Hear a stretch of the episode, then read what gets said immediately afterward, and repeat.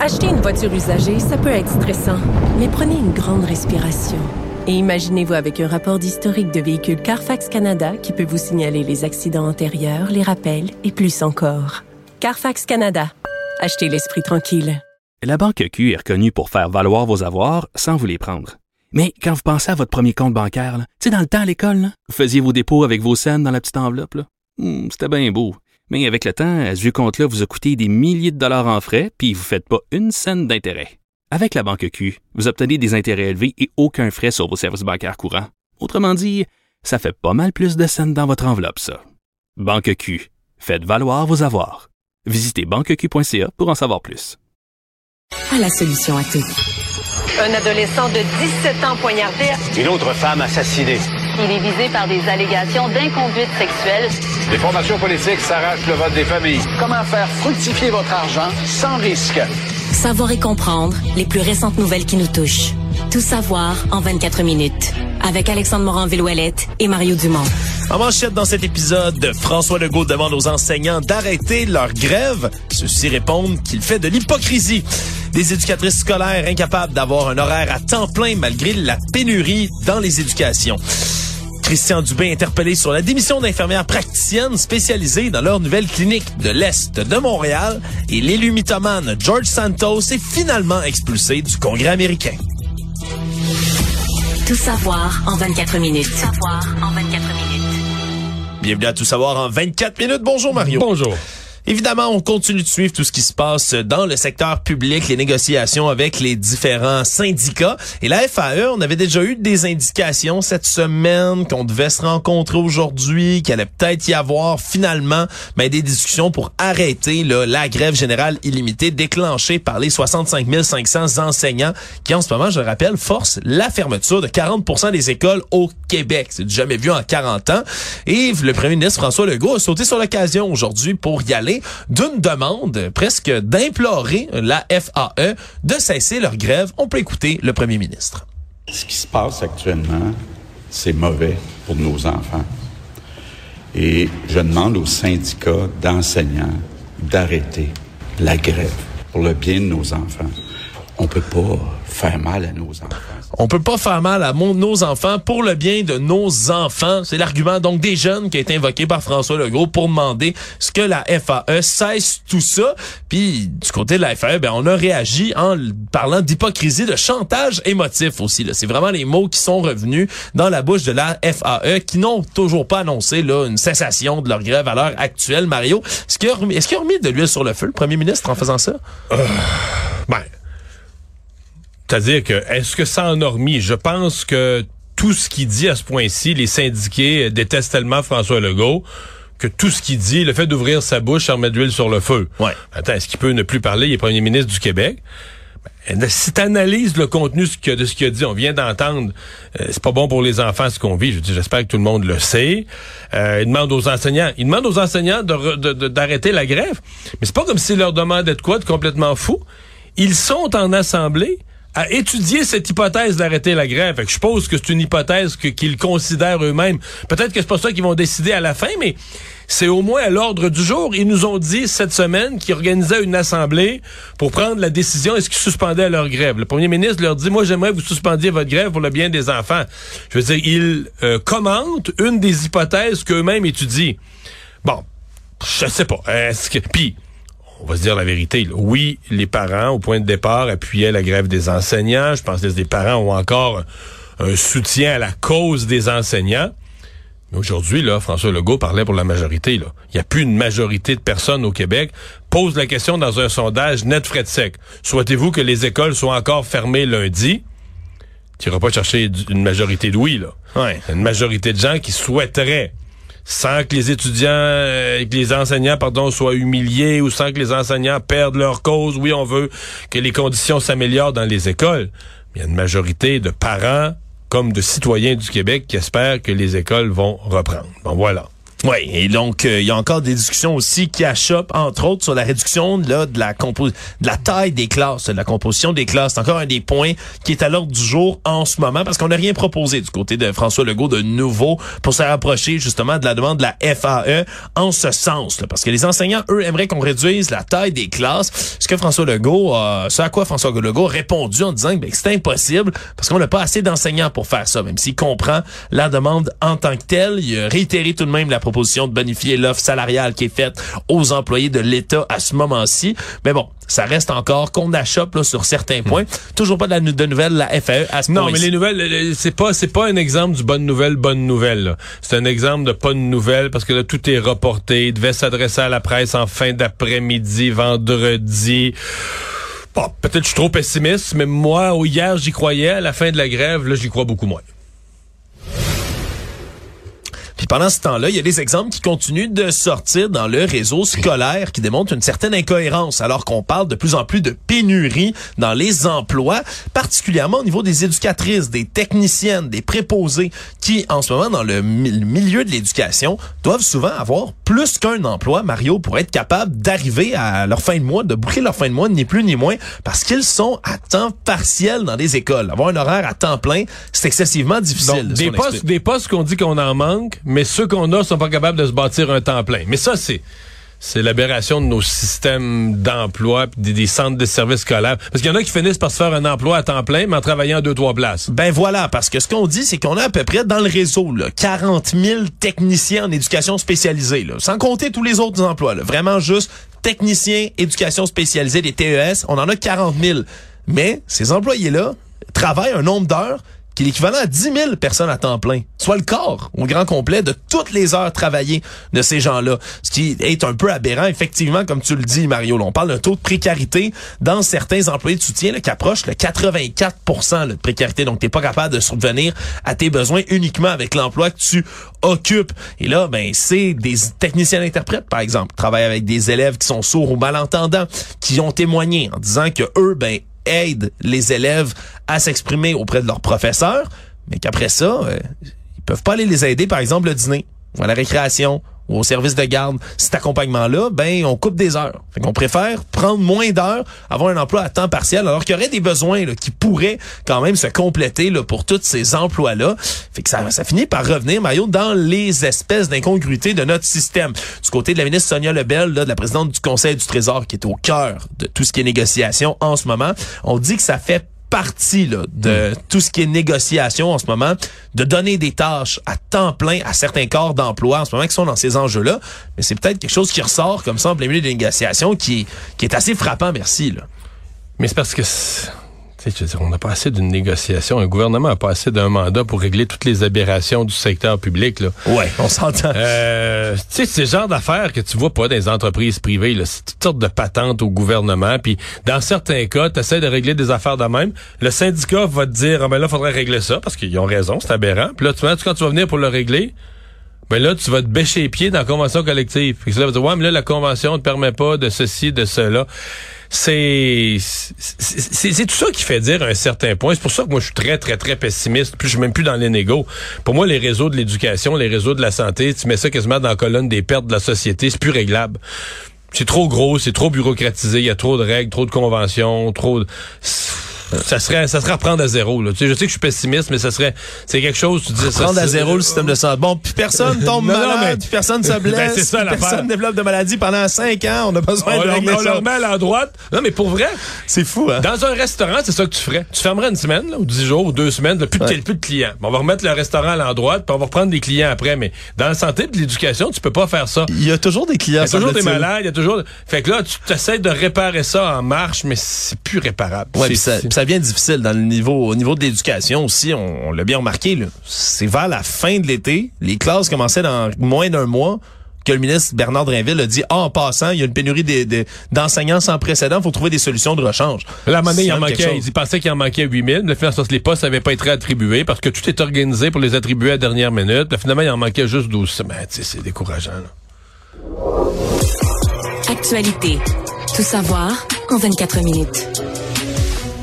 Rien pour euh, remédier à ton cynisme, Mario. On va sauter de l'éducation à la Oui. santé, alors que le ministre Christian Dubé a dû répondre aujourd'hui là de ce qui a été rapporté dans les pages de la presse. Là. Tout d'abord ce matin, concernant les infirmières praticiennes spécialisées qui sont dans la clinique, là, la nouvelle clinique d'IPS, donc d'infirmières praticiennes spécialisées dans l'est de Montréal. Semble-t-il que sur les trois infirmières qui avaient là-dedans, il y en a deux de ces IPS qui ont déjà démissionné, qui ont claqué la porte en raison, eux disent, d'enjeux qui touchent la qualité, la sécurité des soins, parlent d'obstacles qui ont été rencontrés dans la dernière année, de manque de stabilité des ressources. Puis elle, ben, claque la porte d'une ressource qui elle-même a été créée en espèce de cellule de crise pour régler ben, le débrayage des urgences. Puis, puis le, le ministre, sérieusement, là, je, je l'écoutais en direct, le ministre est obligé de répondre. Deux personnes démissionnent. Sur trois. Oui, mais sur toi, mais en même temps sur euh, sur 100 000. là, sur- Ah oui, surtout sur dans le réseau de la santé, du réseau ouais. de la santé. Là. Puis là, le ministre doit répondre de ça en chambre. Deux personnes ont démissionné. Euh, puis je dis pas qu'ils n'ont pas eu raison. Là. Je sais pas. là, ça se peut qu'il y ait un supérieur qui les a fait suer, qui n'ont pas d'écoute, qui je sais pas. Tu sais, des fois, chacun défend ça. Parce que là, on crée une nouvelle structure. Ça doit faire suer les autres autour qui disent ah ben là, il y a une nouvelle patente, puis là, faut leur prêter du personnel. Puis tout le monde défend là, sa, petite chasse gardée. Tout le monde défend son petit royaume, son petit carré de, pelouse. Là, tu sais, tout le monde défend son. En anglais, ils disent son turf, son petit carré de pelouse. Fait que là, pourquoi je sais pas du tout qu'est-ce qui a fait euh, suer ces personnes-là au point qu'ils démissionnent. Mais que le ministre de la Santé le ministre, du Québec... Deux personnes démissionnent.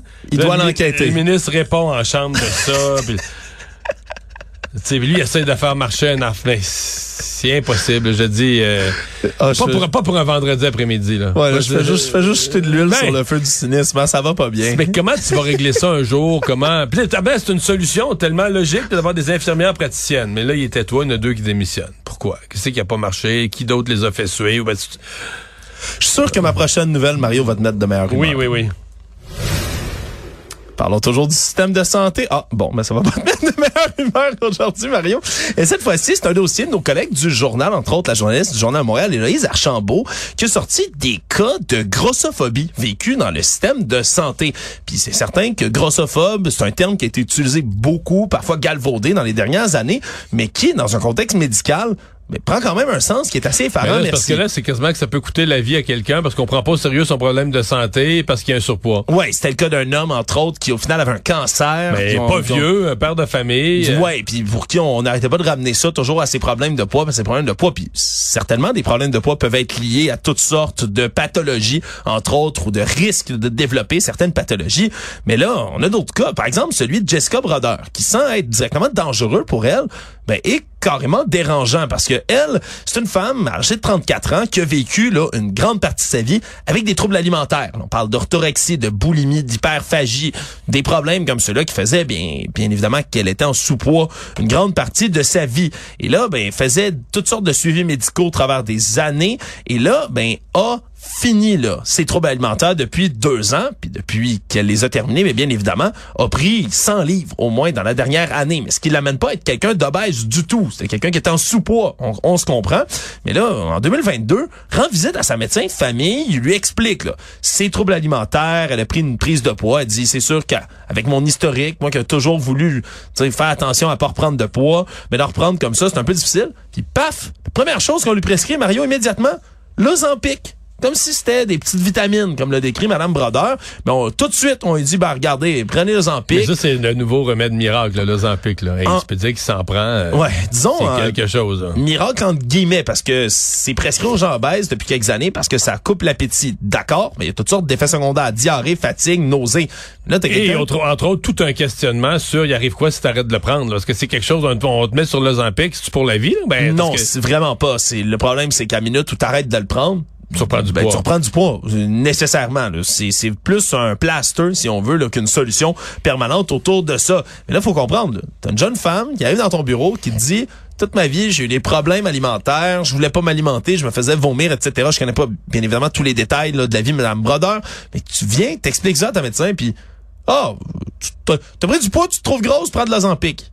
C'est, c'est, c'est des cas comme ça qui ont été rapportés un peu partout dans le dans le système puis qui démontrent ben, la grossophobie c'est pas juste un terme qui est galvaudé par certaines personnes il y a des cas qui sont vécus puis qui sont parfois là, très très réels Tout savoir en 24 minutes. Un médecin de famille de Montréal ne pourra plus jamais soigner de femmes. C'est la décision que le Collège des médecins du Québec a pris tout en le radiant à nouveau quatre ans. À nouveau, parce que c'est pas la première infraction de nature sexuelle que commet le docteur Craig Smith, qui déjà avait été radié trois ans en mai 2019. Une nouvelle d'ailleurs, je me suis bien souvenu, Mario, qu'on a déjà traité ensemble ici à l'émission. Lui qui avait pris en photo les parties génitales d'une patiente à son insu, avait tenté de photographier une autre femme qui était seins nus euh, à un autre moment, et là, avait été radié trois ans. Mais maintenant, c'est une radiation de 4 ans qui vient s'ajouter à tout ça pour une histoire là, vraiment Mais là, ça, c'est sordide. la, c'est la condition. On dit à son retour, il pourra plus soigner de femmes. Plus jamais soigner de femmes. Là, qui Mais tu sais que, comment je dirais, je sais qu'on manque de médecins, mais t'approches de dire, euh, c'est rendu là, là, tu peux plus soigner la moitié de l'humanité parce que c'est pas capable de te contrôler. T'es proche de plus soigner pantoute, là. Ben c'est ça, parce que ça va venir impacter bien évidemment le champ de pratique qu'il a de médecin de famille, devenu puis- praticien. Puis c'est c'est une sanction, c'est ça qui est étrange. C'est une sanction qui est rare, puis qui est sévère, bien évidemment, mais c'est quand même deux Ben, infractions sexuelles, alors que d'habitude, la radiation, quand on s'agit d'une nature d'inconduite sexuelle pour les médecins, c'est cinq ans.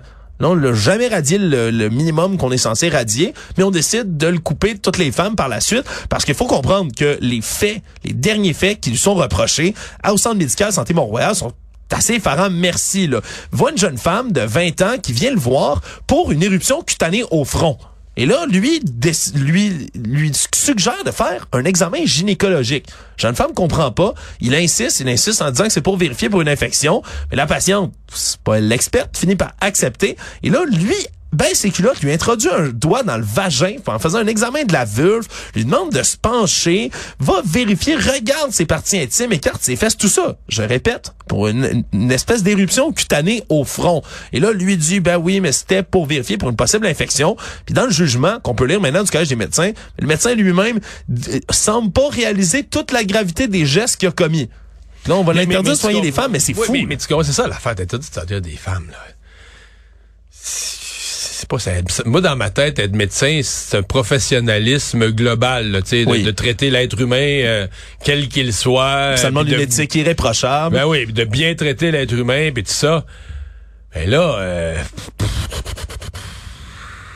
est-ce qu'on est si en manque de médecins que là, on commence à faire le tri, euh, tu sais, de- je sais pas, là. Si, si, si, si un médecin il est raciste, bon, on va dire, toi, tu soigneras pas telle, telle, telle communauté parce que là, tu les aimes pas, puis mais si c'était pas l'éthique humaine de traiter l'ensemble des personnes correctement, mais ben, il fait d'autres choses, là. Euh, pas, en tout cas. Pour aller euh, régler la pénurie d'enseignants? Mais peut-être? non, mais j'ai, j'ai, j'ai, j'ai- c'est une décision, en tout cas, qui me laisse euh, perplexe. Faudrait qu'on me l'explique davantage. Mais je trouve ça sincèrement, euh, sincèrement bizarre. Puis là, faut dire, mais ça, j'essaie de voir, tu peux pas, là, tu peux travailler à l'hôpital. Écoute, la plupart des milieux médicaux, le monde arrive là, en vrac, là, des hommes, des femmes, elles sont malades. Euh, Ah ben là, elle peut pas, une femme ne peut pas l'envoyer à lui, en tout cas. Économie. Mais nous sommes le 1er décembre, Mario, aujourd'hui, ce qui veut dire que là, officiellement, on peut commencer à arrêter d'être grincheux quand on parle de Noël. là. Pour Oui, ceux qui le sont plus, je pense qu'à partir de l'Halloween, il y a déjà des gens qui étaient prêts à célébrer Noël. Il y a déjà de la musique dans les magasins, des gens qui écoutaient du Mario Carey sur, en boucle sur leur téléphone. Mais là, 1er décembre, on va se le permettre. C'est le temps de commencer à regarder pour ben, La oui, dinde. le magasinage de Noël, mais aussi la dinde, Mario, effectivement. Et c'est, entre autres, mais le laboratoire de sciences analytiques en agroalimentaire de l'Université d'Alousie, qui font souvent des analyses, des rapports sur les prix du marché, puis le marché alimentaire en général. Et eux ont commencé à vérifier ce que ça va coûter. Et c'est en ce moment, cette année, en moyenne, pour un souper de Noël, 104 dollars et 85 sous qui va devoir être dépensé. Tout ça pour recevoir, ben, une famille, là, tablée de 4 à 6 personnes, dit-on, dans un souper traditionnel de Noël. Six personnes, ils n'ont pas compté six bouteilles de vin à ce prix-là, là. Ah non, le vin est pas inclus là-dedans, Mario. Moi aussi, tu vois, ça rentre dans mes calculs du souper de Noël, mais ils l'ont pas compté. Là, tu vois, c'est un festin. Ah non, non, je me suis trompé. Pour six personnes, c'est une bouteille de vin. Un verre chaque. Voilà, on suit les recommandations J'avais une bouteille chaque. Je suis distrait. On remercie Éducalcol et on les salue. voilà, on distraction que j'ai voilà, c'est un brain fart, comme on dit en anglais, voilà. une dinde avec farce, légumes d'accompagnement, tourtière et ragoût de boulettes. quand 104, même. une bouteille de vin, 12 piastres, ça fait 100, 116. Voilà. Donc, oui, une bouteille de vin à 12 dollars de la sac. Ça fait Il y en- 116. Il y en a de moins en moins, mais on peut quand même Bon, s'en 14, dénicher encore. 118. 14, voilà, on est pas mal 118. plus. 118. Ben oui, parce qu'on a calculé pour cette tablée-là, là, en gros, tout est partout, c'est 7 à 8% d'augmentation. On le sait, dans la dernière année, l'inflation est venue impacter beaucoup le prix des aliments.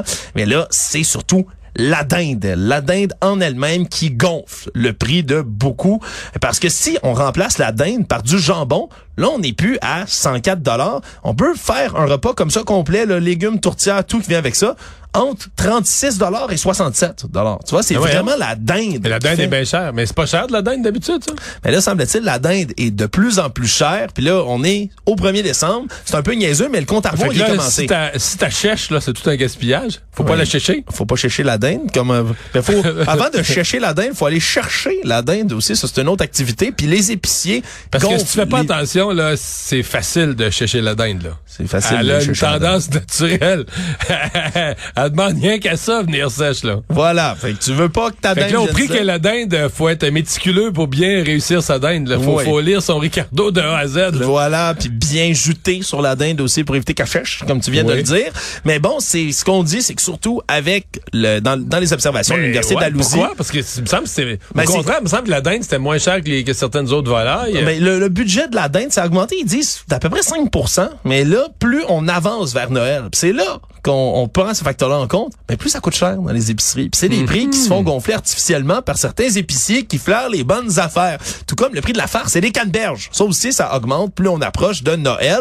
Le problème, c'est que tu veux pas que ta, ta dinde. Fait que tu veux pas aller la chercher trop tôt, mais tu veux pas aller chercher ta dinde Ben, chèche. c'est un grand congélateur, tu pouvais l'acheter plus tôt, peut-être moins cher. Bon, ben, ça va nous prendre un grand congélateur à on mange encore de la dinde à Noël, forcément?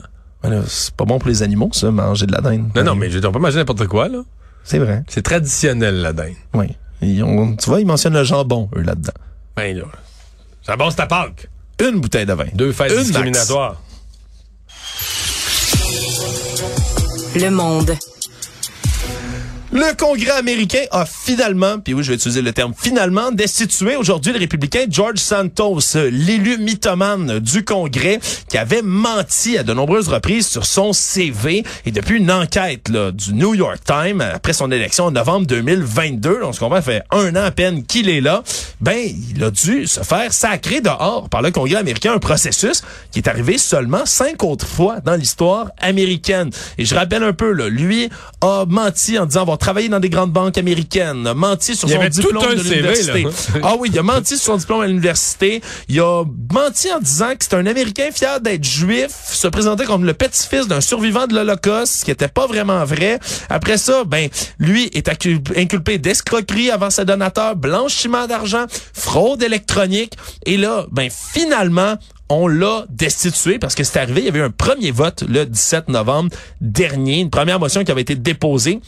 Mais ça avait pas passé.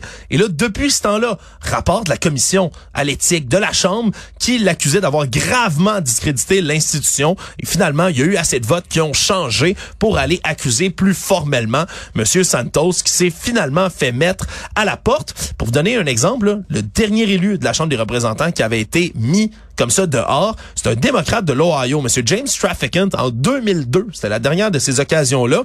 Et lui avait eu quand même 10 chefs d'accusation contre lui, dont corruption. Une semaine plus tard, ben, il était condamné à 8 ans de prison. Mais les gars comme Santos, là, tu sais, qui sont capables de s'inventer une fausse vie. Tu sais, je serais même pas surpris. Là, il était dans l'État de New York, là. Moi, tu vas le retrouver, mettons, euh, dans, dans trois ans, là. Il va être pasteur euh, d'une église euh, en Nouvelle-Orléans Ouais. avec plein de monde qui vont lui donner une partie de leur paye. Ben oui, plein de dons comme ça pour qu'ils Puis Là, il va, il, construisent un... va leur, il va leur raconter une histoire là, que lui a vécu puis il a fait la guerre ou je sais pas quoi. Non mais c'est des Les mythomanes sont, sont, effi- sont, sont sont tellement des efficaces. bons raconteurs à propos d'eux-mêmes peuvent rembarquer. Te le dis là. Euh, retiens ce que ben là peut-être qu'ils vont faire de la prison parce qu'il y a quand même des crimes. Il y a du criminel dans son Ouais, affaire. c'est ça. Mais je serais le moins surpris du monde de le voir réapparaître sous une nouvelle forme, dans un nouveau rôle où il va raconter toute une autre histoire avec des, des cheveux différents, puis une face différente, peut-être un nouveau nom parce que là lui c'est sûr qu'il a fait les nouvelles pas mal. Ouais, pas mal, mais Ça, t'as- ça nuit là. T'as absolument raison. Là. Les, les mythomanes du genre, souvent, sont, sont excessivement efficaces. On peut leur lever notre chapeau au moins là-dessus. Incroyable. Ils ont un bon talent sur lequel mais ils n'ont pas besoin de mentir. C'est de mentir, le talent lui-même. On revient maintenant euh, à Elon Musk euh, parce que la survie de son réseau social X, anciennement Twitter, mais est en en ce moment remise en question, même par Elon Musk lui-même, qui, encore une fois, il est allé d'une autre frasque mercredi, alors qu'il donnait un entretien public à New York. Et il a tenu des propos qui étaient quand même assez virulents, encore une fois, sur les annonceurs qui quittent en masse Twitter X depuis un certain moment, depuis surtout des phrases d'Elon Musk, des tweets antisémites qui relaient, entre autres, des théories du complot antisémite. il a dit que il a dit... Ben, il a dit qu'il regrettait, mais il s'est excusé. Il a dit que c'était le tweet le plus con de sa vie. Ben, il s'est excusé, mais dans la même conférence où il s'est excusé, Mario, voici les propos qu'il a tenus envers les annonceurs. Uh, don't advertise. You don't want them to advertise? No. What do you mean? If, if somebody's going to try to blackmail me with advertising, blackmail me with money, go f yourself. Allez vous faire foutre. Allez vous faire foutre. Si ils veulent me faire du chantage avec de la publicité, avec de l'argent, qu'ils aillent se faire foutre. C'est sûr que c'est des propos qui peuvent être un tantinet déplacés quand Apple, Disney, IBM, des géants du monde se sont retirés des annonces et que ces annonces-là composent presque l'entièreté des revenus d'un réseau social comme X qui sont déjà là avant cette nouvelle frasque-là était à 54% de baisse de chute depuis un certain moment. Il a payé ça, c'est quoi? C'est 40 milliards qui a sorti pour acheter ça 42? Ah, oui, c'est oui, 40, 40, 40, Donc, il a déjà perdu une vingtaine de milliards, mais là, en même temps, ça, ça se met à perdre de l'argent, je veux dire. Euh... C'est 44 milliards qu'il avait payé. Là, on disait déjà que ça avait perdu plus de la moitié. Ça risque de continuer en dégringolant. Je suis pas sûr que d'envoyer chier ses annonceurs, Mario, c'est une bonne tactique marketing. Résumer l'actualité en 24 minutes, c'est mission accomplie.